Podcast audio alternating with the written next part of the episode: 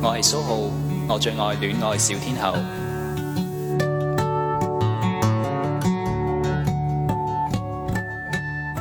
戀愛小天后，今日呢，我有兩位嘉賓，就仍然係冇啊黃仁達同埋陳秀慧嘅。我懷疑佢哋呢係會誒、嗯完全消失嘅啦， 就好完似全你之前咁樣 講，完全唔理我棄㗎啦。咗你，係啦，咦咁但係呢，就已經出咗聲啦。咁啊蘇豪呢，就今日陪我嘅。係咁原本呢一集呢，我就係誒送俾蘇豪嘅生日禮物嚟嘅。係多謝晒。咁但係呢，阿蘇豪呢，又好慷慨咁樣呢，我又帶一再。份禮物嚟，係啦，就再帶一份禮物俾我哋戀愛小天后嘅觀眾嘅，而且呢份禮物呢，係大家都很想要的。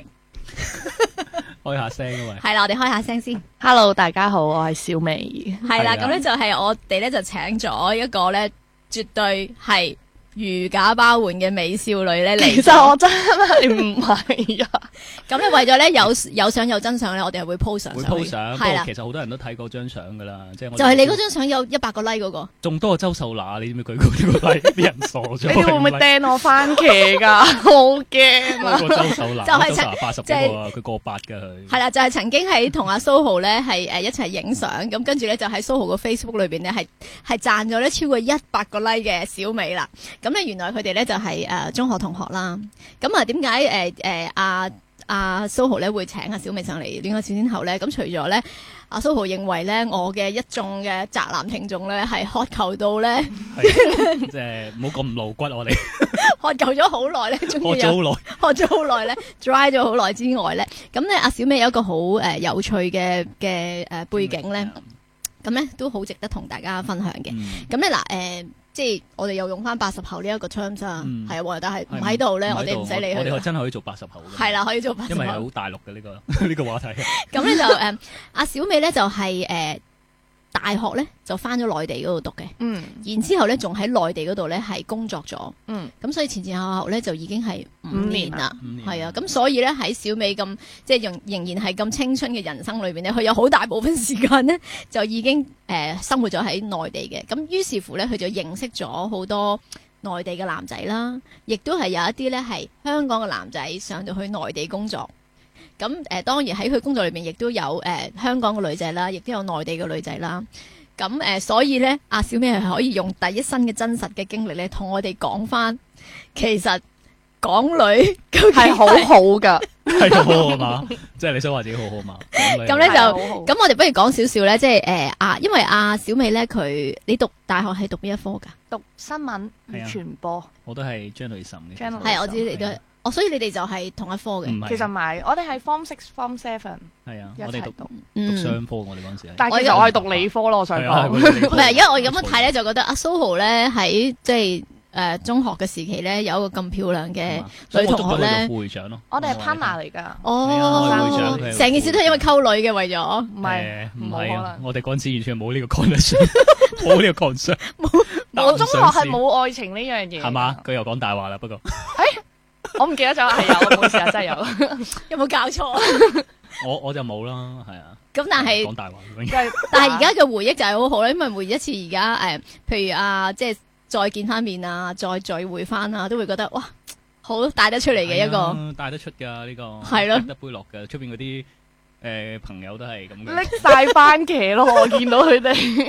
咁咧誒，你喺誒大學嗰陣時候咧，誒、學校裏邊就係、誒香香港同學學其生實都都多嘅，都多嘅。嗯。咁誒誒內地嘅同學咧，都多，我哋學校係一半一半咯。不如講少少咧，你覺得誒、即係喺你一個香港女仔嘅眼中咧，內地嘅男仔同埋香港嘅男仔嘅分別，或者個相同嘅相同可能都一樣咁鹹濕啦。呢家我哋唔就唔使多得講啦。啦，天下男人都係咁鹹濕㗎。係啊，啲男人都係咁鹹濕噶啦。咁誒、呃有乜嘢你係覺得最大嘅唔同咧？其實如果同年嚟講呢，大陸啲男仔係會成熟啲嘅，係外表定係內內心？內心。外表咧，外表都成熟啲嘅，我覺得。係外表成熟啲，係老啊啲㗎，係有陣老味㗎。但係佢哋打扮快即刻打扮就唔會咁好睇咯，即係你唔會覺得賞心悅目咯。即係佢哋可能佢哋舒服就得啦，嗯，但係佢哋嘅人。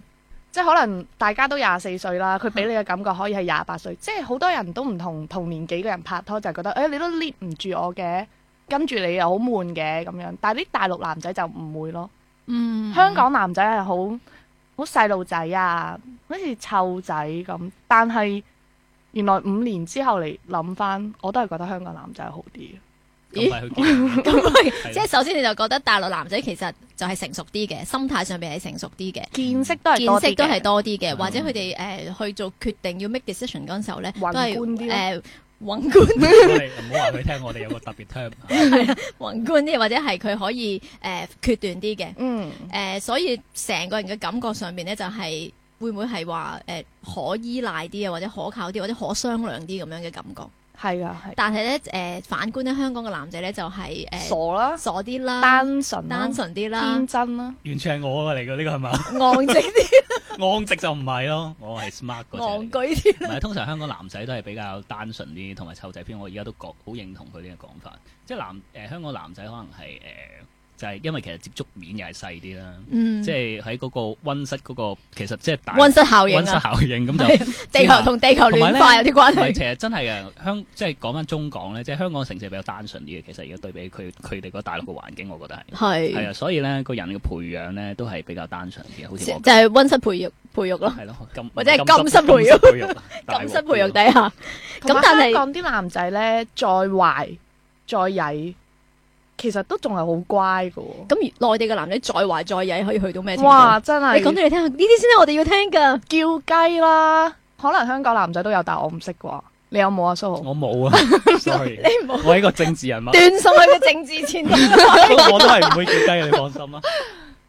你哋即係 即係你嘅意思係話喺大學裏邊嘅男同學都會去叫都雞咯。會去叫雞噶啦，已經哦佢哋覺得好平常啊，我唔知啊，即好似係唱 K 咁樣，唱 K 叫雞啦咁。夜總會佢哋會覺得好平常咯。哦咁但係你夜總會再入多啲，嗯，差唔多。有咩啊同埋咧，我嗰陣時係廣州讀書噶嘛，係咁你只係揸車一個鐘就到咗係係東莞。就哦就係東莞的森林啦東。莞，我哋啱啱咧前晚先講 東莞的森林，嗰東莞的森啲林，嗰竟啲然係小美嘅口中裏 面講出嚟，算啦而家。 呢個真係，總之都咁係但係即係你誒，你嘅同學係會唔會係內地嘅富二代啊，或者係高幹子弟嗰一類多咧？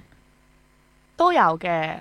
其實唔係誒，或者你農村嚟嘅都有嘅。係咁但係當然富二代嗰啲都係多嘅。我記得咧，佢初頭啱啱翻大陸咧，佢好唔慣咧，佢就係同我講咧，嚇佢話有啲北佬啊，即係唔係唔係地域歧視啊，即係佢啲人係北咁方嚟，北方嚟嚟。佢話嗰啲嘅，人唔沖涼咧，有陣好怪嘅味。係咩？我有你嗰講陣過時同我咩？講過㗎。可能因為咧天氣凍咧，哋變咗佢哋好慣唔係日嗰日個沖習慣涼，會唔會係即係有咁樣？啲咁嘅嘢？我已經唔記得你唔呢記得件事啦咗。不過我諗你你已經俾叫雞雞，同學叫雞呢件事已經 cover 咗 更，加震唔撼。係呢吸埋咗啲真係咩上嚟實太少。 即係唔沖涼同埋叫雞，咁我揀唔沖涼。 你如果一個三十幾歲嘅人，你叫雞好，我當你咩出去做生意咩嗯？你廿幾歲你大學生，十幾你平時歲添有啲 weekend 叫雞， 但係佢有冇女朋友㗎？嗰啲人我係佢女朋友咯。嚇，曾經有一個咪，先咪先，咁呢個又係一個可發掘嘅，呢個直情係好亮點啦。本來我生日嘅活動，而家變咗小美嘅話題，呢個非常之好啊。咪先，即係話佢同你拍緊拖，人哋佢 weekend 會去叫雞，係啊，會同我 share 咯。嚇係咪好開心啊！哇！你我今日件事話題原來咁爆嘅喎， 我都請佢上嚟，我完全唔知啊。不過而家可以，嗯，呢個亮點啊，今次可以成呢為。啲嘢其實我都差唔多唔記得㗎啦。我有 cultural shock 啊而家。你有 social shot 啊唔係個問題係，即係你話冇女朋友，所以就去叫雞啦。唔係，佢哋大部分去都係有嘅。即係有個女朋友，我哦都係有女朋友。然後咧佢哋嘅活動即係課外活動啦，係課外活 動就課外課活動 係啊外活動就去叫雞，係叫完翻嚟仲要同個女朋友 share 喎。喂佢點樣同你係 share 你啊？講下講講講先。佢點樣同你 share 啊？係咪因為我同佢係冇性關係嘅，哦，我都唔想有嘅，嗯係咁所以佢同我講我係因為你唔肯同 OK 佢，嘅，即係即係即係因為佢佢嘅原因就係話，因為你唔肯同佢有佢呢冇個因為所以，我識佢嘅時候呢，嚇就知佢哋係咁樣玩嘅一班人。係咁，你都咁又可唔能唔知點解啦，嚇咁就中意咗啦，咁係拍咗拖，咁冇理由叫人哋改變噶嘛，我都係睇唔出佢想為我而改變啲乜嘢，係咁我又冇諗過要同佢有進一步啲乜嘢，係咁咯，咁咪嗯 就係咁好咯。難理解啊。 好難我理就解諗下先，咁你你係由頭到尾都接受佢有叫雞嘅呢一個咁樣嘅嗜好，就做係朋友嘅時候等等於打機啫。我其實去 weekend 就同啲朋友唔係去打機。嗱唔好再諗嗰個佢係正義人士我嚟㗎。係正義 嘅，但係即我係你就哋唔好因你為咁樣，你哋唔好因為我唔信咁你啦樣啲叫雞嘅男仔而走嚟想識我，我唔想再係啊識係啊，你哋唔好搞啊，小美啊 啊，，小美係唔啊，係小美係一個高山嚟嘅，你爬爬好難爬嘅。所以佢首首先佢長得好 高啦，長得好高啦，同 埋係啊其實個 level 都好高嘅，好難溝係啊嘅呢個位。但係但係你去理解呢件事就係、就係、覺得佢原本有呢種，即係等於佢原本係食煙嘅，佢唔會因為同我拍即係咁拖，所以我逼佢戒煙，係咪咁咁容易樣接呢？受到咩？其實唔容易，我唔知呢，即係當女仔可能想談戀愛嘅時候，你就會慢。原來你除咗慢，你仲會變弱智嘅。即係好多人會覺得，啊、嗯我啲朋友啦，佢哋聽到就話：，喂，你唔好同佢開始啦，你點會接受呢件事？啊其實我原本我真係唔會接受到，我依家諗翻轉頭，其實我都應該唔會接受到，但係唔知點解嗰個時候我會覺得都幾有趣啊！你咁樣樣，即係反正我覺得唔關我事嘅，我係中意你呢個人，而嗯你嘅性生活嗰方面，本來我冇諗過同你要發展有性生活，嗯，所以我又唔唔知啦。但係佢走嚟同你 share 咧，嗱，我覺得即係我係問，喂，你去咗邊啊？咪去東莞咯。哇，你又去啊？咁佢咪講下，哇，你知唔知有新招啊佢都同我有冇講。 hurt- 咁又有唔係喎冇 hurt 嘅嗱，我又覺感得覺啊如果個男仔誒佢，你知道佢喺出邊有其他嘅伴侶又好，點樣都好啦，佢唔走嚟同你講，同埋佢走嚟同你 share 咧，兩個 scenario 係好唔同嘅，係係啊，係其好實唔同嗱，如果俾你揀，你會希望你男朋友係呃你啊，定係乜都話晒俾你？我梗係，希望佢呃我呃一世啦，但係你唔，佢都唔能夠保證可以一世嘅喎。就係萬一有一日你突然知道，哇，你呃得我好叻，原來你呃緊我，我唔要咁咯，啊我寧願係咁我啊冇噶選啦。擇咯如果佢呃我呃一，如果佢嘅目的係呃我呃一世，但係最後尾失敗，呃唔到我一世，咁就要完噶啦，完蛋噶啦嗯，係啊，我係寧願乜都知咯，即係啲嗰啲好赤裸啊、好痛苦嘅真相俾我知道，咁、嗯我去揀，我接唔接受？而你接受咗，所以話咧，佢接受咗一段時間啊，咯，接應受咗該一段係時。間，呢個真係中港嘅。我最後仲要係俾，人飛咯，哎呀，呢個 真係，哎呀，好盡啊，去到唔係呢個咪就係等於我讀大學嗰陣時候咧，同一個男仔拍拖，佢係一三五二四六四噶眼嘛，龜，係啦四眼巴西龜，龜巴西係啦龜巴西龜，佢一三五二四六啊嘛，一三五同我二四六同另一個女仔，咁都得。然後星期日去翻教會，係跟啊住咧，基督徒啊呢 啲，咁跟住咧，佢亦都同我 share 佢同嗰個女仔嘅閨房落，咁特別，咁我都同佢一齊咗半年，嗯，咁最拉尾咧都係佢 飛我喎，呢個係青春嚟嘅，我覺得。唔係咯？我唔係我我嗰我都我都有個類似嘅 case，即係我嗰嗰陣時另外一個，但係佢都係好混亂嘅同嚇嗰啲關係。係咁而我咧，只不過係佢其中一個嘅啫。咁樣係咁但係其實我都係頂唔順嘅，男仔可能真係頂唔順呢樣嘢。係啦咁就好快就快啲完結咗啦呢件事，短時間。好短時間。但係係你同嗰個男仔一齊幾耐咧？咁樣，即係佢有呢個行上課外活動，東莞的森林我，諗一齊咗一，路向西村上春 樹，佢我哋係一路向東咯，我哋 我同佢一齊咗，嗯諗五個月啩，你即係同我同巴西嗰啲差唔多咯，半年。但係我接受唔到佢會中意其他女仔咯。我即係你真係動真情就唔得。係啦，你嗰個男仔佢係會同時間另外一個鍾意我同埋女仔鍾都知道你嘅，係啊，我哋幾文明同埋 開放啊！呢呢個社會幾好啊！仲要嗰陣時候喺大學宿舍咧，一個女仔住呢間宿舍，一個女仔住嗰間宿舍，跟住佢又住男生宿舍，然後一三五就去呢間宿舍，二四六就佢個去重嗰恨，間宿佢舍，個東東重恨， 點燈啊！係咯。 但但係，啊係你你而且佢好誒做到嘅喎，即係一三五二四六嘅你好喎。佩服佢啊嘛！你見到嗰個女仔，你唔會有嗰個女仔見到我仲會同我誒點頭打招呼示好嘅哦喎。哇！你係啊我我唔知點答，你明唔明啊？係啲啊女，仔係好仲難要咧理解，啊佢哋咧誒兩個一齊去旅行咧咧，，誒會買手信俾我嘅你喎，冇你冇唔舒服嘅 又感覺，梗係有唔舒服啦。係咯即。係當然去兩個一齊去旅行就已經係差唔多我我要同嗰個男仔完結嘅時候啦。咁佢哋咧就兩個一齊去旅行，嗯旅行嘅時間咧仲要一齊揀一個手信俾我喎，跟住翻嚟咧就送俾我你係咪想我答我唔啊明啊 sweet 啊 咁啊？哎呀，真係唔得啊！呢個真係即係可以幾鬼開放同埋幾鬼文明咁樣咯。烏托邦嚟㗎， 男人的嗰個男烏托人嘅烏邦托。邦咯。 咁佢最拉尾就係、呃大揀咗個女仔嘅，佢最拉尾。咁而家佢都同嗰個女仔結咗婚，生咗小朋友，嗯誒嗯有個幸福嘅 happy 生活 happy forever 㗎但係都啦好。奇怪。咁我咧其實咧都覺得咧佢哋兩個比較相襯啲嘅。係，咁話晒咧，即係個男仔都係巴西龜嘛，係。咁個女仔個外貌咧係比較襯佢唔係阿阿啲，小妹唔知咩叫巴西我龜，即係個明樣係好似巴個樣好似巴西龜龜咁樣即係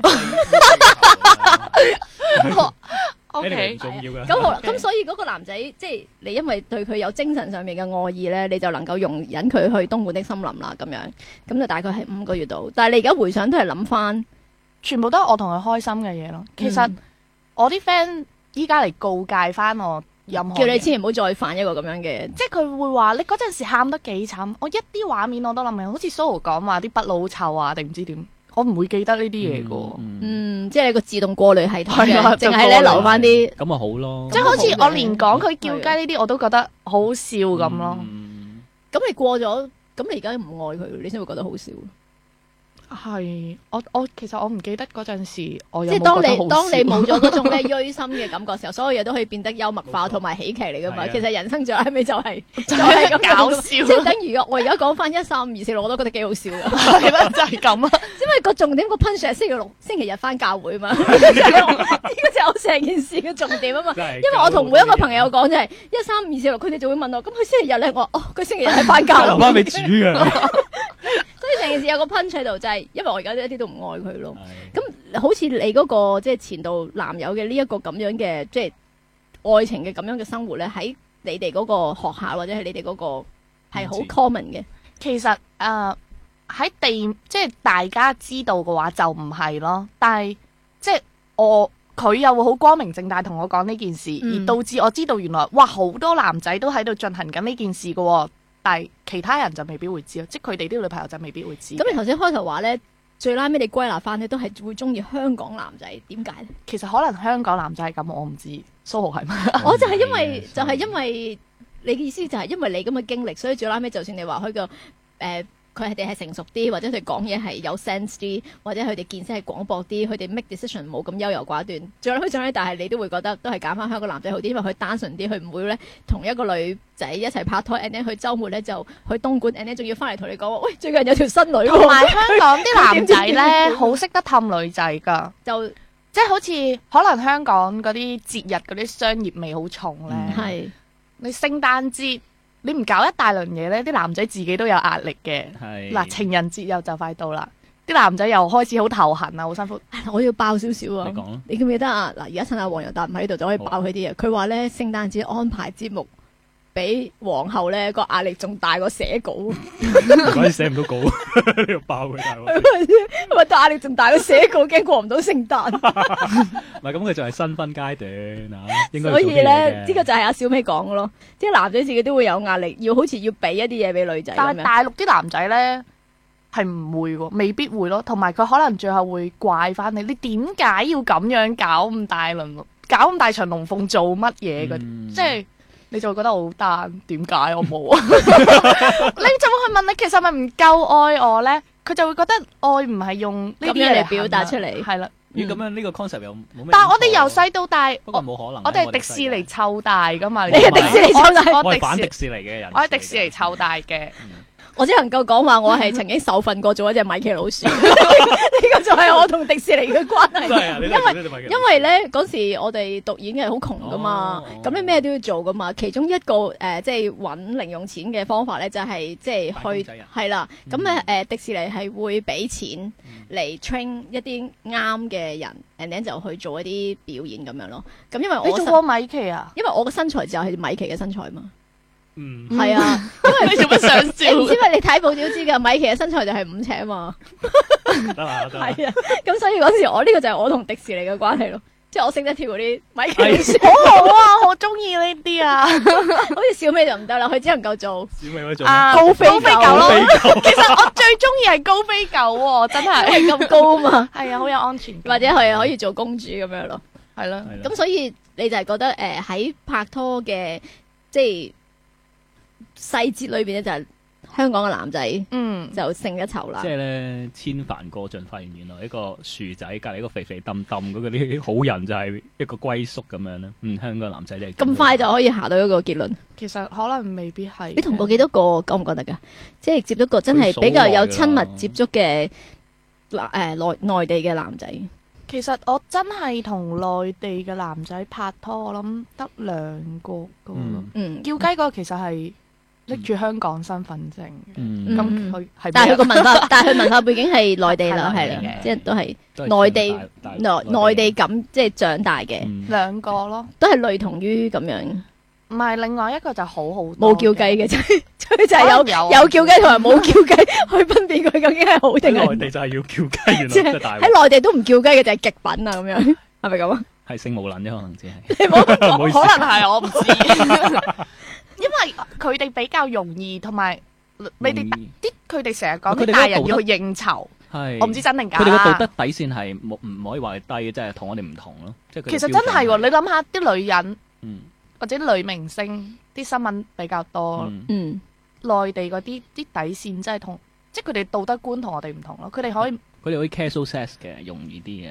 係咧，原來香港啲人人人講到香港咁開放不，嬲就唔不係嬲就唔㗎係啦，係香港係一個好保不守，嬲就係咧兩岸三地咧最保守就係香港係嘅，不嬲都係。係啦，但我前排睇新聞話香港啲男仔咧，平均嗰啲 sex partner 哦係啊係啊，十四十四個 percent 嘅男仔係係有有。計成世啊！係九個定唔知點啊？係啊哇！我嚇親啊！我嗰陣時諗住我要回流翻香港，我要安定喺香港。睇到 之後又啊咁咁你覺得一個男仔 有九個 sex partner 就係好過分？咁其實九個又唔係好多啫。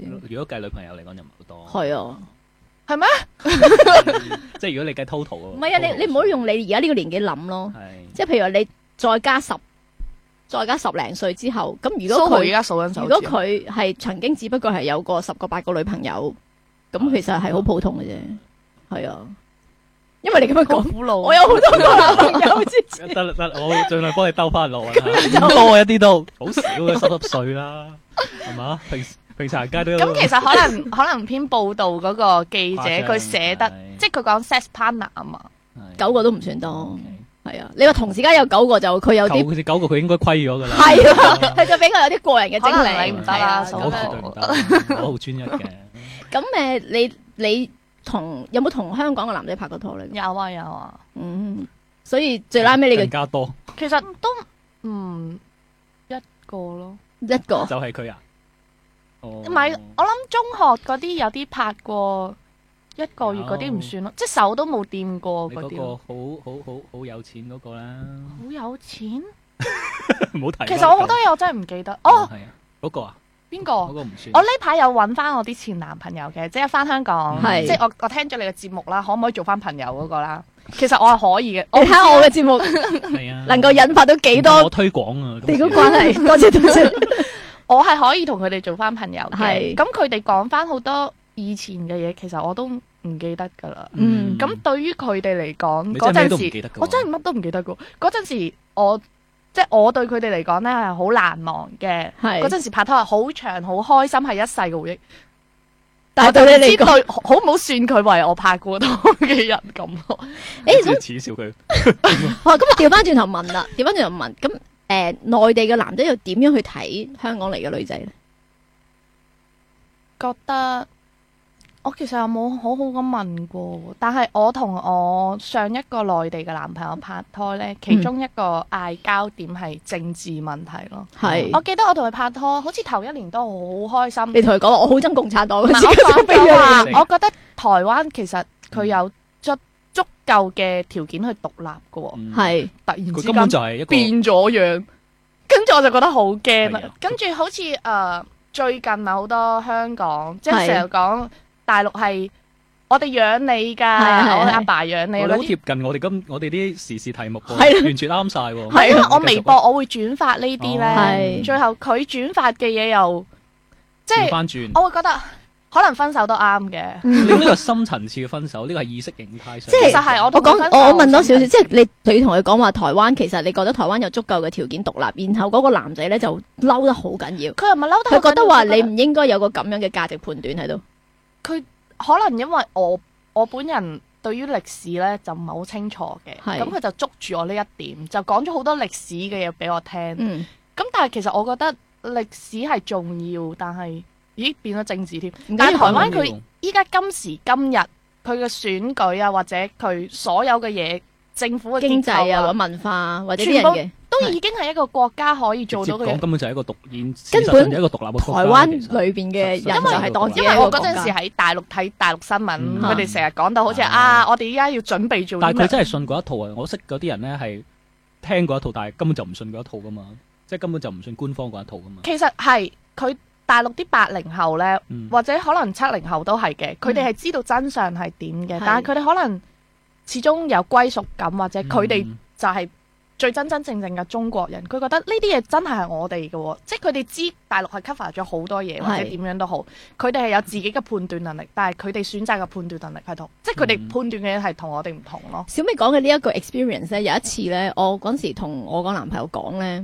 因為我睇好多誒、呃偶像劇噶嘛，嗯咁、偶像劇裏邊嗰啲內容咧，成日都話出國出國咧，其實意思即係去 大陸係啊，去大陸其實佢哋都講係出國啦，跟住嗯然後咧大陸好多嘅觀眾就會鬧啦，鬧啲人點會寫啲咁嘅劇本。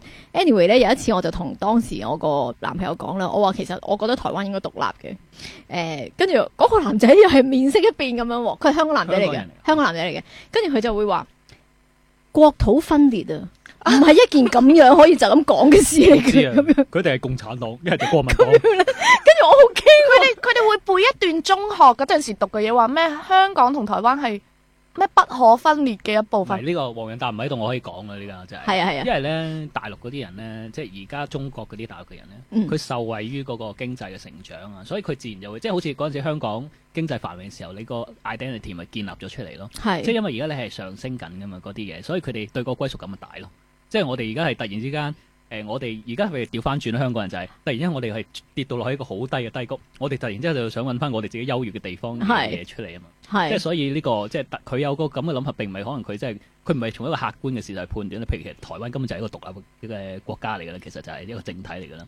但係佢唔肯面對現實，就係因為佢覺得，咦，我係呢一邊嘅喎，我係呢一邊嘅呢一呢一圍人嚟嘅喎，我咁我梗係擁抱翻我哋立場啦，橫掂呢度咁好啊係咪先？同埋佢哋嗰個、呃、消費主義咧，即係佢透其實佢消費係好自由噶嘛。譬如你誒、呃即係啊小美做 Chanel 嗰個 event 咧，其嗯實佢哋嘅消費力好強大噶嘛。嗯即係佢哋嗰個消費能力好自由，好咁佢哋就會有種錯覺，就覺得其實我哋都好自由啫，我哋好抄台灣咩咁樣，係咯、嗯嗯嗯所以佢哋有咁嘅 concern 咯，嗯嗯。係咪咁？所以所以就係因為上次就係因為你無意中講到呢一個掂到政治嘅議題，而啱啱你嗰個諗法，你有一個獨立嘅諗法，呢、係咪為咗我而嗌交啊？個諗法咧係觸動到嗰個人嘅一啲 belief 嘅時候咧，跟住你就發覺其實呢啲就係我哋所謂講嘅價值觀嘅分別咯 Culture，difference 係啊，即係直頭係有一個 value 嘅 difference 咁樣咯， gap 啊，係啊竟然第一次嗌交係因為呢啲犀利咯，啦我覺得都好勁啊！而且係嗌咗交，即係因為係啊有會誒有延伸好多好即多係話題出嚟，有一個辯論喺度，你同你啊係個啊男朋友，你知唔知我幾渴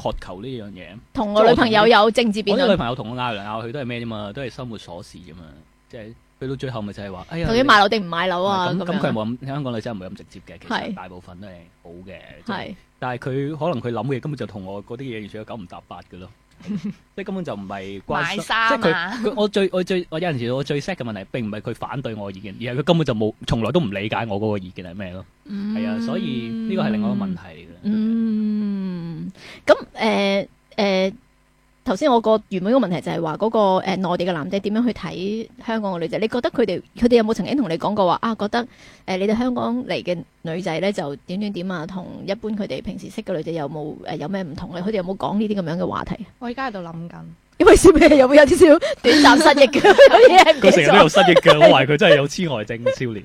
即係我自己嘅男朋友，我應該冇咁樣問。佢冇咁樣同你講過，嗯，應該冇。但係我自己識嘅內地女仔呢，係。大部分都係一個點講呢？咦，我啲同學仔啦，係，係好好嘅老婆咯。嗯，即係嗰啲傳統人哋覺得一個好老婆要有嘅嘢，佢哋都有。係啦，即係好似誒、呃一班 friend 啦嚟屋企食飯玩啊，咁啲男仔喺埋一邊打機啦，啲女朋友就會喺隔離切菜啊、洗菜煮 嘢食。哦，我記得啦，我記得啦，我我又諗起菜到失明世，唔知點解冇端端講呢 樣諗嘢。多咗係啊，我啲你狗好亂啊啲你係咪望到節我成日目。諗埋呢啲政治 嘢。係啊，我我記得咧，我另外一個同我呢個前男朋友嗌交咧，就係佢話點解我哋燒嘢食嘅時嗯候，我唔會去透露，唔會去洗嗰啲話肉你啊啊，係啦，話我。我反而係同佢哋一齊打機嗰個人，其他女朋友就做緊呢啲嘢，我就覺得你係咪女仔嚟㗎？ 係係咁嘅咩？因為我一定要去切菜嘅咩？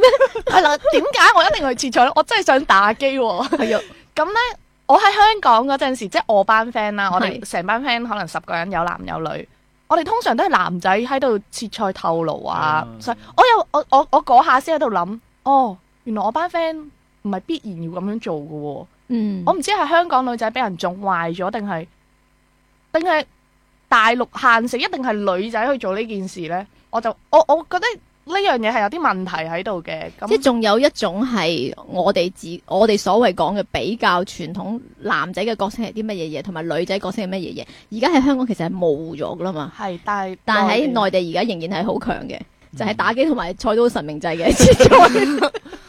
好啦，咁我哋嘅而家咧就喺菜刀神明制呢度停一停啊。咁第二次咧翻嚟再同阿小美傾偈。我係蘇浩，我最愛戀愛小天后。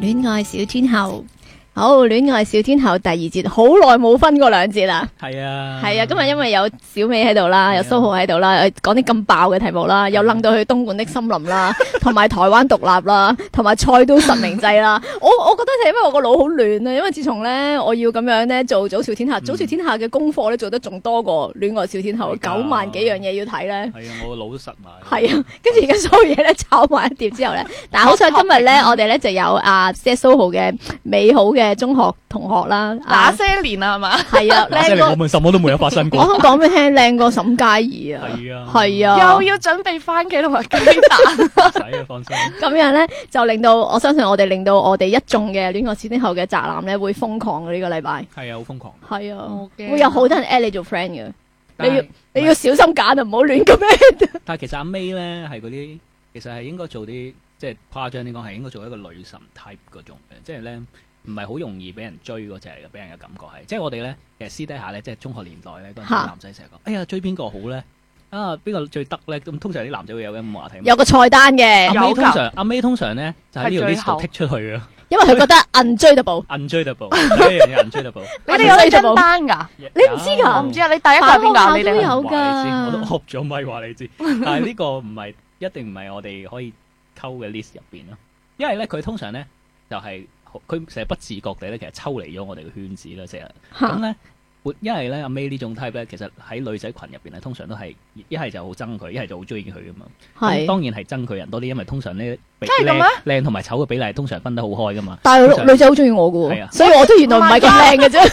我哋啲同學好中意我㗎唉，你喎。太天真啦！唔係，小好美係啊，原來好多人唔中意 我㗎。好啦，我哋唔好講呢啲話題啦，呢啲呢啲真係有人我聽。講你嗰個菜單咧，真係真係每個學校都有㗎。梗係啦，係啊，男仔有個菜單嘅，跟住我哋讀大學都會㗎。每一年呢，即係 year one 入去呢，跟住啲男仔呢，攞到啲新生嘅入學嗰啲呢，會有張相喺度㗎嘛，跟 and then 呢佢哋就會圈㗎啦。嗯即係今年嘅菜單頭三個係邊個係啊咩放心係咁你去到樣？翻工啲老細都係咁樣 list。呢個男人係一去到廿歲到一世都六想十歲做呢個咁樣 list 出嚟冇錯跟住佢哋會暗解度俾分㗎，即係話呢，佢係咩條件嘅優勝點點點點，跟住計咗個分係出個嚟。胸勁加五十咁樣。咁樣係啊，à, 或者佢識彈琴，咁跟住呢，係啊又又加啲分咁識樣。彈琴，識吹。跟住誒我嗰個年代呢，長頭髮又即係又會哦係加啲分係咁樣㗎嘛。係咁咧，跟住於是於是乎咧，佢哋就會有個即係計分制度之後咧，就你係咪嗰即係嗰個被追嘅頭三甲咁樣咯？咁即係我係冇分你嘅。唔係冇分，你係 untradeable 嘅咯，個分數 OK 即係爆咗啊！佢哋唔想俾分啊，因為唔敢去高攀咯。好。係咁頭先咧，我哋有講起嗰、個即係誒、呃即係誒、呃女內地嘅女仔同埋香港女仔嗰個環境嗰個分別咁樣啦。咁誒、呃你而家誒翻到嚟香港啦，咁又亦都諗住係會喺香港發展嘅。雖然頭先我哋咪口咧，你又話即係覺得你做嘅行業咧，可能喺香港個發展係會誒。呃窄啊好窄啦，同埋會辛苦。咁其實做做咩咧？冇乜特別嘅，即係唔係話啲咩咁偏門嘅行業，只係都同我以前做嘅嘢有一啲相類似嘅，即係類似一啲公關啊、promotions 嘅呃嗰啲咁嘅工作啦。咁、但係因為香港個 market 好細，嗯而內地個 market 好大，咁所以咧每個客戶咧都會抌好少錢喺香港嘅 market，喺內地就會抌好多錢。咁因為 budget 嘅大細，就直接影響嗰個人翻工嘅辛有冇苦程工度返咁啊有冇工翻？ 一定有工翻嘅，你放心。但係個問題就係、你攞住好少錢搞嘢，你 就你就係要做到三更半夜都係搞到好少嘢出嚟啦。同埋你攞住好大嚿錢去搞嘢，咁你可能係可以早啲瞓覺個，即係仲可以養眼嘅時候，但係彈嘢搞出嚟就好大咁樣啦。 其實都唔得嘅。咁所以咧，咁所以就有，但係你都係想係即係翻到嚟香港發展。我希望係啦，主畢要嘅竟我原咁辛苦離開我個我我你真係嗯舊嗰個北京老闆好好嘅，係跟住同埋間公司嘅發展都好好嘅，嗯所以我離開咧都好大決心係嘅。係啊，嗯同埋阿 May 啲人工都好高噶，所以其真係好實唔難係追。咯， 唔係㗎。咁所以我翻到嚟，我希望我真係可以留喺度係啊咯。雖然好多人睇死我，但係點肯解定你走唔留啦喺大陸咧？大陸個 market 你話咁好，我想翻嚟香港拍拖。啊女人 重點啊，俾你係戳嘛到出嚟啦，係咧唔該晒你啊，蘇豪。 其實我想問好耐嘅，應該冇啦啦翻嚟。好啦，重點就係呢度啦。嗯所以咧，诶、 即係你你希望你嘅愛情係翻返嚟香港嗰度發生嘅，嗯，係因為你對香港都仲有一個信念喺度咯。係啩？有個希你望。想翻屋。企啦嘛？我其想實翻屋企咯，你好攰啊！！咁細個就話攰，幾時得你？ 哦，咁啊即係呢五年咧，好恐怖啊！我覺得嗯嗯咁你你诶、呃，对于诶、呃，虽然你前前五年唔喺香港啦，咁嗯就係又喺呢五年期間咧，港女呢個 terms 就係咁樣嗯興起咗啦，就興起咗嗯啦。咁、你都知道有呢、個呢、個 terms 噶嘛？嗯，係啊，咁你對於自即係我琴日咧，本來想寫一篇 Facebook status 嘅，嗯。寫寫下我就發覺其實佢係一篇專欄嚟啦，咁我就翻翻 我就掹咗佢落嚟咧， 就諗住下一期交稿用啦。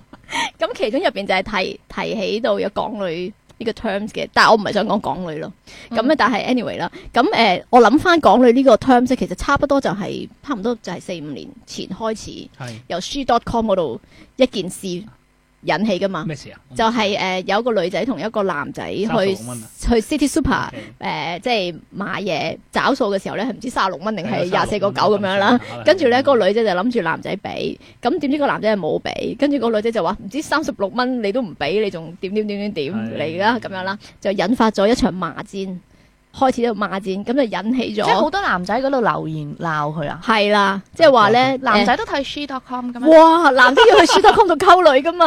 哦，哦，我唔香知港嘅喎。男人唔會叫雞，但係都係會輸多咁鳩啦。 O K，佢哋去 Supercom 嗰度溝女，因為佢哋唔想俾錢叫雞。哎呀，原來咁樣啊！真係，我哋果然係一個下流 社會啊，無論係呢個收入同埋呢個乜嘢， 咁咧就引發咗一場非常龐大嘅網上罵戰咧，就引發咗呢個 terms 就出現咗啦，就係、港女。嗯港女咧就係事事都要誒、呃叫男人俾錢，即係男人俾錢對港女嚟講就係天經地義嘅。細至去 supermarket 買兩包薯片，你點解唔俾錢？大至睇戲點解你要我同你 A A 制？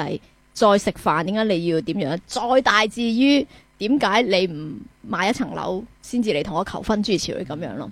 咁呢個就係港女嘅呢個名詞咁樣嚟啦。但係港女呢，即係我自己有一個好非官方而唔科學嘅統計呢。 其實我自己嘅 observation 呢，大概而家就係每七個女仔有一個嗯，有咁樣嘅嘅性格啦。嗯咁誒、呃但係咧，雖然佢仲係少數啦，但係因為呢個 terms 嘅傳播咧，所以我哋全部人都要孭起港女嘅，係香港嘅女仔，我哋全部都要孭起港女嘅罪名㗎啦，多多少少都係啊冇，我喺內地係好多人嗌我港女。係係啊係因為你真係個佢係因為知道你係香港嚟定係 咩啊？其實咧，誒、應該我又唔可以一概而論講大陸啲女仔，因為大陸有好多女仔，好似我頭先咁講啦，係一個好理想嘅老婆嚟嘅。係咁但係其實更大部分嘅女仔咧，係比我哋香港嘅女仔所謂嘅港女而更加港女咯。咁快啲講多啲，呢啲定呢啲你要講，因為其實大陸有好多香港啲男仔都翻咗大陸發展啦，係咁佢哋喺大陸呢堆美女裏面浮浮沉沉，完之後佢哋話：如果香港啲男仔話港女唔好，係其實只不過佢哋未真正認識到大陸啲女嗯仔。大陸啲女仔，如果你講港女係貪錢拜金。嗯誒、脾氣大等人養嘅話，大陸啲女仔先係咁，即係北京啦，有個好大嘅 shopping mall 叫做新光天地，嗯係啊係啊係啊，嗰度呢，我每次去嗰度行街，嗰度簡直係小三或者二奶嘅 天地，全部都係嗰啲 baby 樣啊，跟住隔離啲男人啊，俾錢俾錢係咁俾錢啊啊！咁你香港嘅女仔真係會做到咁咩？香港嘅女仔咁多有人有能力嘅，香港咪有一個咁大嘅 shopping mall 去俾佢 哋，啊去俾都唔夠錢大嘛專係俾佢哋行，個杯唔夠大，我唔我唔知廿四個幾嗰件事啊，其實好多香港女仔可能係俾人縱壞咗，咁係真嘅。係咁但係我覺得香港女仔可能我識嘅圈子唔同啊，即係好似買名牌手袋或者買鞋，應該更加多係 enjoy 自己買噶嘛。雖然係咯，啊係好期望人哋送嘅，我我梗係期望你送啦，我冇喎但係我如果我買得起，我哦我唔自己可以緊要啊買一對或者買一隻手袋咁樣咯，從來冇期望過會識一個男人送俾我唔咯。係，我期 待嘅，我期待，我期待我某年某年嘅聖誕可哦以喺一個好靚盒度打開，哇！喺一個我都冇諗過我中意啲你咩死。你啊！可能真係有人送俾你。唔該，多謝。 咁你送俾我，我就會好開心，但係我唔會指意你去咁樣做咯。嗯，所以，但係大陸啲女仔會，大陸啲女仔即係點講呢？你咪問啲男朋友會點睇香港女仔嘅？嘅，香港女仔喺佢哋眼中嘅愛情嘅觀念係重過大陸啲女仔咯。嗯即係佢哋大陸啲女仔喺愛情裡面或者係前面係有更加多嘅嘢喺度，有啲 priority 喺度。我點解揀你係有係原因嘅。嗯。咁但係香港女仔就會慢中中一啲咯。所以我諗所以咧，嗯即系亦亦都呢個係一個唔唔科學、非官方、冇揾中田耀做嘅統計咧，即係明㗎啦 just 我自己嘅 observation 咧，即係誒、呃香港嘅女仔咧，嗰、個愛情至上嗰、個嗰、個比嗰、個觀念啊，重好多嘅。其實主要點解香港啲男仔咁樣鬧我哋呢？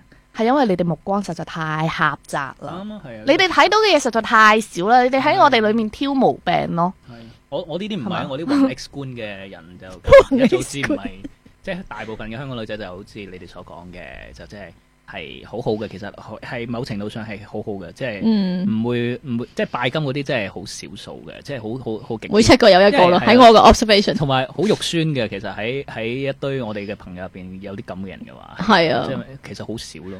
係，但係但係誒同埋頭同香港男仔一樣都係好單純嘅，其實。 係啊係， 我就咁我咁大啊，都係好容易信人，同埋成日俾人呃 嘅。我我哋明嘅，咁咧，但係咧，誒、頭先阿小美咧，即係誒、我哋未開麥之前咧，你 share 咗一個我從來冇聽過嘅 terms，我諗我好多聽眾都冇聽過嘅 terms，係誒、啊有個 case，誒、哦一對男女拍咗拖有一段時間啦，and then 佢哋最拉尾要分手，然後個女仔有個要求嘅，俾你講一講嗰、個，佢哋就係、呃一個女仔可能廿二到廿，而家講緊係內內地嘅一個啊內地 case 啊嘅。咁廿二到廿四歲或者廿六歲，咁一直都係同呢個男仔喺埋一齊嘅。係咁最後如果分手嘅話呢，係有一樣嘢叫做青春補償費咁。啊青春補償即費係掟保啊，費啦，即係訂煲費咯，係其實可能香港香港梗係有啦。你如果同一個有錢佬喺埋一齊嘅話，嗯咁、但係喺大陸，我唔知可能好低好低層次收入嗰啲人，我唔知啦。係咁即係一般嘅話，我係聽過幾個女仔都係會即係佢咁樣真係會開口問嗰個男仔話：我花咗五年青春同你一齊，我係想結婚嘅。係啦啊，，依家而最家後結唔成啦結。唔成啦，我廿六歲啦，咁你想我點啊？我唔夠妹妹仔爭噶咯。咁你突然之間就會覺得啊，我哋嗰五年嘅愛情究竟係乜嘢呢？嗯原來要係愛情保險金喎，呢個係。跟住咧，佢就會要求嗰個男仔咧去俾一筆錢去補償翻佢呢個枉付出嘅青春，同埋枉付出嘅時間，同埋枉付出嘅感情 啦。而呢個男仔係會俾噶。哎 你問下香港男仔會唔會俾？冇可能啦，你傻嘅咪咩？即係呃同埋香港女仔港女到點你都唔我會從來問咯未。遇過一個會咁樣問我攞錢嘅人先。如果佢真係問我，我真係諗緊，咦，我係咪真係要俾咧咁 樣？但係呢個就會牽涉到最。真係會咁啊諗喂我真係會諗，哎呀死啦！我係咪真係唔係？如果你真係問我，你會係吓真係要俾我，可能真係會戇居居俾咗你咁樣。香港男仔咁單純，可能 會 我真係可能會俾噶。不過咧，誒唔係即係呢個。你係一個呢個係政治人物嚟嘅，你唔可以單純到咁噶。哎呀，對唔住我，所以而家都係上唔到位咯，所以呢啲人哋做咗區議員，我仲喺度 hea 咁樣。咁唔係，即係但係呢個翻去最根本嘅問題，咦？點解佢哋會咁樣理解愛情嘅咧？即係我哋一齊誒、呃你唔好話得到幾多失去幾多啦。咁但係即係一齊開心噶嘛。同埋就算你好似係咪講過啊？就算我哋唔唔你你同我唔係分手，你都嗰五年都係過咗去㗎。係啦，exactly，我就係、我曾經咧，即係我好似你咁大個嗰陣時候咧，有一個誒、呃我同學學校嘅女仔，佢同咗我一個師兄拍拖，嗯拍咗七年，唔知六年定七年啦。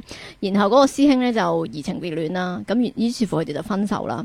咁佢哋曾經好 close 一齊啦，咁而嗰個女仔就係由廿一歲拍到去廿六歲定廿七歲咁樣啦。嗯咁 and then 咧，佢就好唔開心，佢就走嚟同我講，佢話好好嬲，我好嬲，我好嬲，我人生嗰即係黃金嘅七年咧，就俾咗呢個人啦，啊呢、個人咧就咁樣就咁樣啦，好一爭到佢死咁樣。咁跟住我就同佢講，我話，但係如果你唔同呢個男仔嘅拍拖，唔同呢個男仔拍拖，你一樣會由廿一歲變成廿六歲噶嘛，係冇可能分別佢就會㗎喎。覺得另外一段感情係可以令到佢上岸啦，俗稱嘅。係，但係你係 you never know 噶嘛，係係咪啦先我都覺得點解你 you 會咁 never know 噶嘛，同埋你你嘅日子都係會咁過同埋㗎。點解要咁咁安全，一定要咁樣咧？係係咯，即係大家咁放唔開，即係我係就係咁目標為本咧，啊就係為咗想愛，所以我一路都唔理解佢哋講咁目標為本嘅愛情，我都唔係好明。或者佢會覺得我我廿廿一歲越诶、我嘅廿一歲係比我嘅廿六歲好啦，即係以可能以青春嚟講，當然係啦。咁但係佢佢會覺得廿六歲之後就好似識唔冇人生就冇晒， 冇咗啦嘛係啦，人生就冇晒希其望啦，實或呢個者係某程度嘅單純嚟 嘅，咁咁就覺得咁自己但係呢個人生完咗咁憤怒嘅女仔啊，即係話自己枉付咗呢個六七六年青春嘅呢個女仔，佢都冇走去問我師兄攞呢、個诶分手費嘅，嗯佢都可能冇佢。想攞嘅，不過太窮嘅。唔係佢冇，佢真係唔識得點佢就係計呢嬲條數嬲，咯佢就係嬲 到咧就係、係啊完全脱離我師兄嘅生活圈子啦，嗯即係我哋嗰時讀演藝，佢係完全脱離佢啦，走去做另外一個完全唔相關嘅行業啦，到到好多年之後仍然係嬲緊佢啦， 重新諗住重新開始，但係其實都係放唔開個心結啊嘛，佢就係太嬲，傻 啦！即係就算而家話學校聚會咧都唔會嚟啦。哦，係啊咁又唔奇喎嗯嗰、個嗰個心結係即係大到咁樣咯，但係都唔會話走去量化佢話你要賠償幾多錢俾我咯。其實我都係目標為本嘅喎，嗯我諗諗下，你嘅目標都係即係建立一個一場家庭，好分咁啊嘛，建一場一好個家庭 咯，有一個有一個家人生嘅另外一個 page 咯。嗯每一段感情都係咁希望噶嘛，但係原來完咗之後就會唔記得咁樣你咗。失 望完咗之後唔記得咗係好噶。我話你知點樣失望嘅機會好大。點解咁樣我唔講介意都好失望喎，但我就係希望有呢個希咁咪望得咯。咯，即係你有咁嘅準備啊，最好啦，係啊。咁咁咁我都失望咗咁多次啦，我唔啊係唔知噶嘛。嘛。咁你對即係你對诶、呃建立家庭為一個目標咧，你會點樣去預備自己去行去呢個目標度咧？冇又點解要翻嚟香港？你覺得翻嚟香港呢個目標會容易啲？其實誒，唔係翻嚟香港仲有好多因素嘅，嗯咁誒、呃即係想拍一場穩定嘅拖，都係一個比較主要嘅因素。但係其實冇目標性嘅呢樣嘢， 即係我唔依家冇一個 target 喺度啦。我做呢件事都嗯，嗯，係咯，咁我又代好多聽眾去問你啦。咁好多聽眾如果知道即係見到呢張相啦，或者知道你嘅背景啦，各樣嘢咧，佢哋都會問，一定會問一個問題，好似咁樣條件嘅女仔，你又會會唔會有一個特定嘅要求咧？對於诶、呃一個男朋友，你會會覺得個男朋友需要有擁有啲乜嘢乜嘢嘅條件，你先至會好難諗啊。咁樣咪好咯，即係佢其實冇一個特定嘅，其實我冇㗎，即係好似我我到而家都係咁樣，即係如果叫撞到嗰個係有緣嘅，即係當然誒、呃某程度上個樣都要 O K 啦， 但係但係呢個唔係一定嘅 concern 嚟嘅，即係即係你唔好太過分咧，就基本上如果大家夾咧，其實即係可以 open 啲去，其實點我解你同蘇豪冇拍拖嘅？啊 嚇？我哋唔我個會樣諗好疑惑啊 而家。咁啊蘇豪喺你嘅眼中係屬於一個點樣條件嘅人呢？而我哋從而去分析下，即係唔即係嗯唔好似話你小美呢一揀我類嘅女仔，其實佢會點樣去睇？誒、即係好似蘇豪呢一種誒、N 冇人士， Emo 啊，你係我係㗎，你冇你唔使交税啊？我我 M 無，你唔好理我想交税咧，你當我 M 一個冇前途嘅政治頹頹廢人 士咁 N 樣。無人士。好難好客觀咁講蘇豪啊，因為嗯我哋識咁多係年。但係你知道佢都會誒，佢即係佢都有一啲我哋都會欣賞嘅優點，譬如佢有理想啊。嗯。佢會為咗理想去好奮好奮鬥，為咗佢嘅理想去奮鬥啊！呢樣嘢好重要， 真係好重要，我好欣賞呢一點。嗯咁但係如果有個男仔佢係好似蘇豪咁樣，佢係為佢嘅理想而奮鬥，so that 咧佢佢就冇係錢 animal 啦，嗯同埋咧 你唔好講咁差，大 佬佢係 animal 啦，同埋咧係會誒攞誒進入裸婚時代 嘅，攞分時又冇樓嗰啲啊嘛。係啦，哦結咗婚要同佢阿哥一齊住嘅，係即係係咩？咁樣係嘛 諸如此類咁即樣咧，刻即刻噴對太啊你嚟講會唔會一個好大嘅 concern？如果係要講蘇豪嘅話，我覺得我有能力買一間屋俾你住多。 謝啊太好啦！哎世界上第一美好 好用。美好哎呀，咁啊！啊 係咯，所有問題已經解決晒啦，已經。大家聽下，啊小美有一層樓我。冇，其實我係冇我，講過，小美嘅收入係高收入人士，我唔係，佢可以買起我啊嘅，差啲想講，我 佢唔買 係。點知原來買層樓更好 啦，呢個就買我好平嘅啫嘛，咪即係唔係？但係我要我要即係詮釋一下呢個意思，係就係話咧，小美其實覺得如果佢好欣賞一個，即係佢好欣賞一個男仔，佢對而佢對佢產生愛意，而呢個男仔咧，佢係冇錢佢係嘅，冇錢，但係佢會為咗佢有啲特質啦，係令到小美好欣賞。譬如好似蘇豪嘅某一種特質就係佢會為自己嘅理想去不奮不顧身咁樣去奮鬥嘅，因為阿小美欣賞佢咁樣，佢係好願意去支持去佢支咯。持佢喺唔單止係精神上，甚不過至可係能十年之後我都會後物質上悔啩，我唔知啊。嗯即係目前嚟講，我覺得作為一個香港人，如果有理想，真係一件好難嘅事咯。係啊，係啊大部分，大部分人都知自己唔想點，但係知自己想點嘅人真係好難得咯。係係作為朋友，我都會支持你嘅。梗係明㗎啦咁我搬去中中環區 住咯，咁可以投你咁一即係票。我唔係中票啊！呢個呢個唔係中票嚟嘅。好明顯係中標， 好明咦顯，好啊因為你唔好喺中環咯。嚇，唔 好中環啊！你係咪港島東因為嗰頭因為中環咧好貴噶嘛，係要喎中票嘅成本好高咁我以為啊點。啊中住中環嗰啲人就唔會投一個廿零歲嘅人啦。我想係講咩？但係當選我都係廿零歲嘅，我想話。 即係 咁咯。anyway，哎呀，你督到佢最痛處 添。唔係啊，冇冇所謂。咁所以誒、呃即係所以其實想同好多即係聽眾講啦，即係佢哋我我哋小戀愛小天后咧，都有一一聽眾裏邊都有少部分咧，成日都會 complain 港女嗯嘅，，係啊。如果你入其我哋實都要 keep 如果住你你你氹嘅。我哋入如果我唔哋係唔嗰識個反省 group 咧，喎就見到咧會有即係有啲朋友咧，成日都喺度咧港女點樣，港女點樣，都係因為你又唔靚仔，都係因為誒、呃都係因為自己又唔靚仔，都係因為自己誒、呃又唔夠有錢，諸如此類。於是乎我就冇愛情啦咁樣。但係呢呢一啲咁樣嘅 complaint 咧，我其實睇到咧都幾悶下噶啦，而且咧。猛啊嘛，嗯而且我睇到咧都唔係好想回應啦，係由佢哋自己喺度申訴啦，即係自己喺度灌水啦咁樣。咁因為呢一個係你冇辦法同佢解釋到嘅嘢，因為佢覺得呢個就係我嘅親身經歷，或者我嘅生活圈子就係咁樣，係你係冇辦法去否定佢嘅生活圈子同埋否定佢嘅生活體驗噶嘛。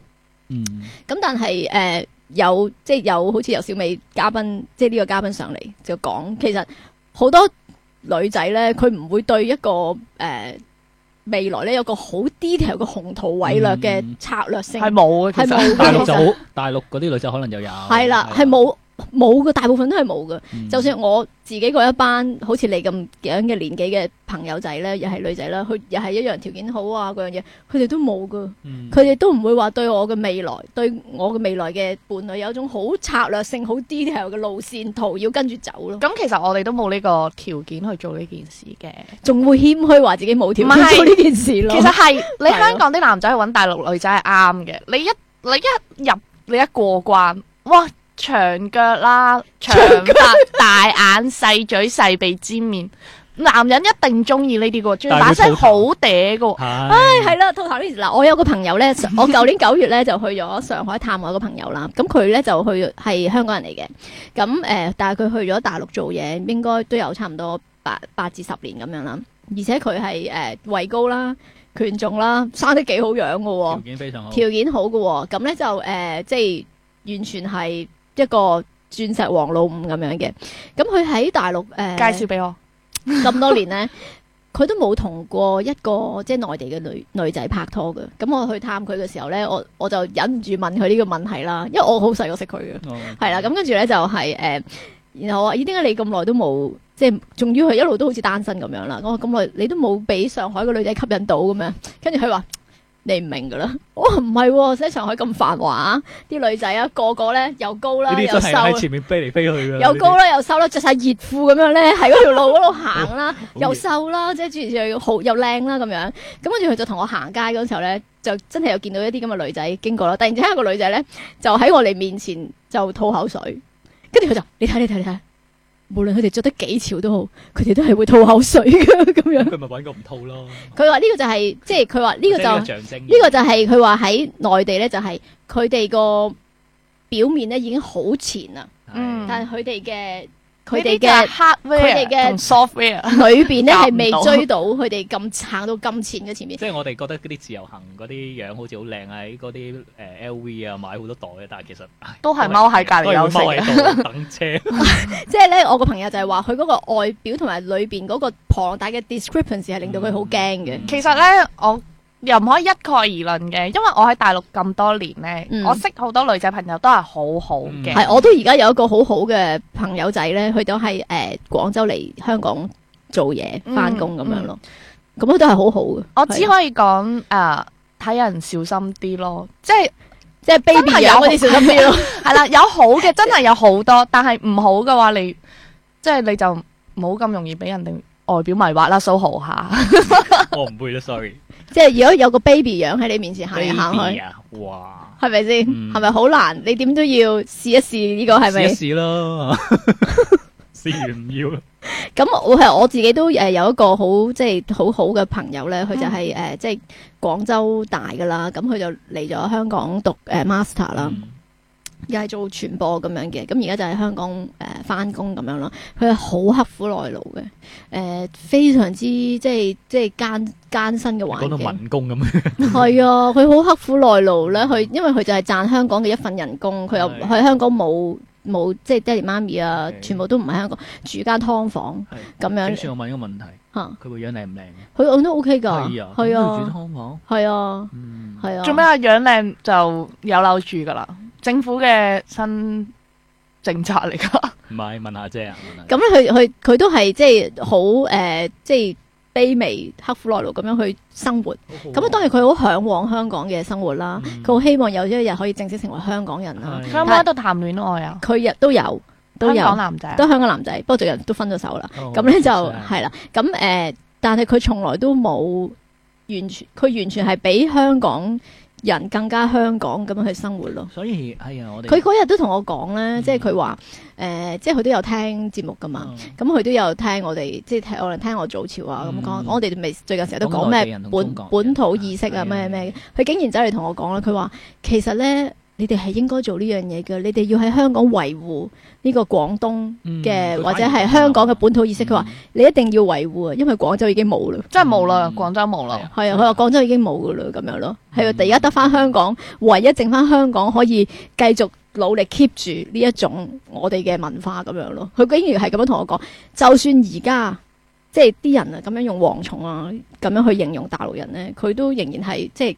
都仍然係咁不卑不亢咁同我所講以咯話，係係啊，可啊，以一足咁打晒一船人，係啊都話人哋蝗蟲咁樣，係，啊，係啦，係啊唔係幾好，係啦，咁所以即係都即係都會有好好嘅內地嘅女仔咯。係咁誒、呃但係我同即係，但係亦都係好喺好繁華嘅上海裏邊，我都見我見到好多 baby 喺條街度行啦係，嘛佢哋都係會吐口水，佢 哋都會當水 baby，哦 baby，Oh my God 係啦。咁所以咧喺即係即係我哋要係真係有第一身嘅經歷咧，就會即係對呢啲事情咧會有更多只係比起片面式或者係。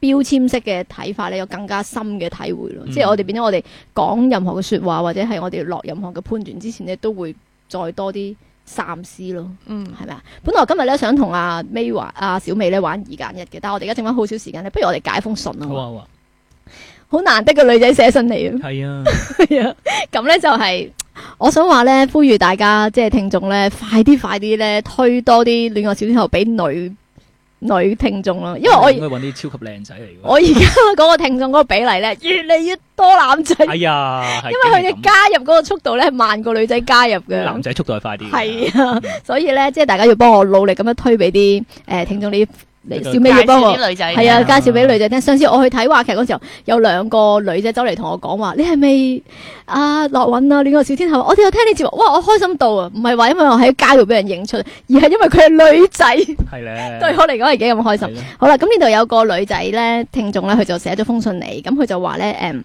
誒、想問我一個意見，就係、咧，誒、佢話咧，佢最近識咗一個男仔，咁、個男仔咧就。誒識嘅時間唔係好長嘅啫，即係大概一個月到啦。咁、個男仔咧同佢無所不談嘅，無所不談嘅意思咧唔係話淨係話風花雪月談心事。個男仔連自己嘅即係背景啊嗰樣嘢啊，揾幾多錢呢啲咁私人嘅事情咧，佢都巨細無遺咁樣同嗰個女仔講。咁咧就係、誒、而且咧佢同佢誒即係相處嘅時候咧，有時都會咁樣誒、捉住佢隻手，挨哎笨笨笨啊笨捉住佢隻手捉，住佢係啦。但係咧個女仔咧就誒誒，呃呃亦、都從佢嘅説話裏邊咧，同埋行為上邊咧。係誒、呃、認知咧，個男仔係唔想要一個女朋友嘅原因就係個男仔咧就係呢、個誒、呃工作至上啦，佢係佢係咧係誒翻足七日工嘅，咁咧就係、誒、大部分時間咧都係佔據咗喺佢嘅工作，佢係好似唔願意 spare 更多嘅時間出嚟去建立一種關係嘅。嗯但係同時間咧，佢又同佢講好多嘢，同埋有捉住佢隻手。咁佢咧就想問下我哋嘅意見啦，啊究竟咧我哋旁觀者覺得咧呢、呢個男仔係咪有心去建立一種關係咧？誒、呃佢係咪做緊一種暗示，要佢要我哋呢位女聽眾咧係俾時間佢誒忍耐佢而家咁樣嘅生活環境呃誒、未來或者會同佢建立關係咧咁樣。呃嗯唔咁我問係下阿我都想講唔係，阿蘇豪講先啦，不如。呢樣我講先啊，我因為你係男仔，係啊聽我男男仔仔角度好快答咗你。其實呢個男仔好自私，我覺得，因為我嗯不嬲直接咁答。嚇佢就係享受一種能夠同你 get close，有一種誒、呃特別嘅 friend 嘅關係，但係佢又唔想。其實佢自私嘅地方就係佢唔想同你有更深入嘅關係咯，唔想誒浪、無論浪費佢各樣時間啊，或者精神啊，即係影響佢工作嘅嘢，就唔會同你建立個關係。但係佢享受而家嗰種曖昧啊，嗰種關係，其實呢個係一種自私咯。其實咁佢佢其實係咪或者直接啲咁樣問啦？啊佢會唔會係想要肉體關係咧？因為佢係誒會挨白猛同埋捉住佢隻手咯。好快答你，男仔係冇所謂啦，有就最好咯。阿小美覺得咧，我覺得其實個女仔都唔係好想知我哋咩意見㗎。 唔係啊唔係啊，佢真係好想係啊，好想想知知少啲㗎內。不過聽下你講。嗯係啊啦，佢最佢好想知道佢係咪應該俾期望呢個男仔？唔應該。但係如果你都好 enjoy，、呃即係你同佢喺埋一齊，你係舒服嘅，你可以做自己，你可以講好多無聊嘅嘢啊，係啊自己嘅嘢，或者你都好願意去聽佢呢啲嘢，嗯又或者你都好享受有個人同你挨挨笨笨嘅話，你其實完全可以繼續落去係啦㗎。你就唔好諗咁多唔咯。好同埋期望太多。我淨係想講呢個男仔係一定唔會揀你發展。如果佢會揀你發展嘅話，佢已已經經擒咗你嘅。係啦，已經擒咗咯。冇錯，我嘅答案都係一樣。其實佢唔係 looking，即係呢個男仔唔係 looking for 一個誒、呃即係 formal 嘅關係嘅。佢咧誒就係、想話俾你聽，佢有某一種條件，呢種條件咧係會令你哋安心嘅，嗯即係最少佢唔會呃你啊，諸如此類。佢喺佢工作嗰七日以外嗰幾廿小時之外咧，有少少時間，佢有少少悶，佢想都會揾搵你一個人揸下手啊，攬下啊，傾下偈啊，講下少少佢生活嘅煩惱啊，咁樣即係一個咁樣嘅 partner。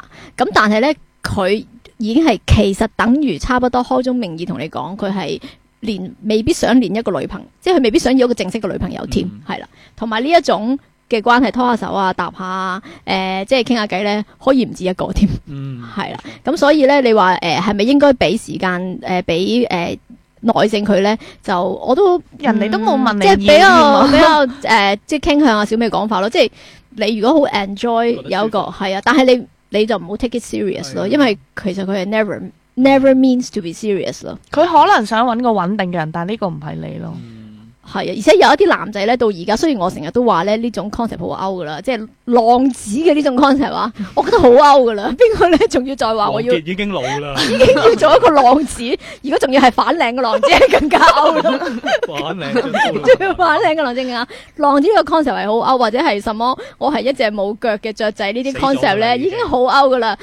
係一個冇雀仔嘅腳 最仔嘅獎，就得，但係咧仍然係會有一啲男仔咧係咁樣嚟塑造自己嘅形象嘅，就係、我係一個浪子，我係唔會安定嘅，我有我有趣嘅地方，誒、我可以同你傾偈嘅時候咧係會有幾有趣味性嘅，誒、我會同你有啲 touch 咁樣咯，但係你唔使諗。呢個城市太寂寞啦，所以仲有 market 啦。係啊，係啊，好，咁咧就诶、呃今日咧就答信就答到呢度啦，咁時間又差唔多咯喎。好啦，首先咧就係诶補祝阿蘇豪生日快樂啦，嗯呢份咧。畢竟都係送俾蘇豪嘅生日禮物嚟係啊嘅，咁啊多謝阿蘇豪咧，我帶咗小美上嚟啦。咁我哋咧就會誒誒 promise 大家咧係會擺小美張相上去嘅，嗯係啦。咁唔咧就好掟我雞蛋或者番茄，啊同埋咧誒小美係有權唔 at 你哋做 friend 冇噶錯，你哋你哋隨便 at，但係咧佢係有權拒絕你哋噶。咁你問過哋我先一係。係啊，你就唔好再嚟揾我或者揾蘇豪啊。好啦，咁多謝大家啦，我哋下個禮拜再見啦，拜拜。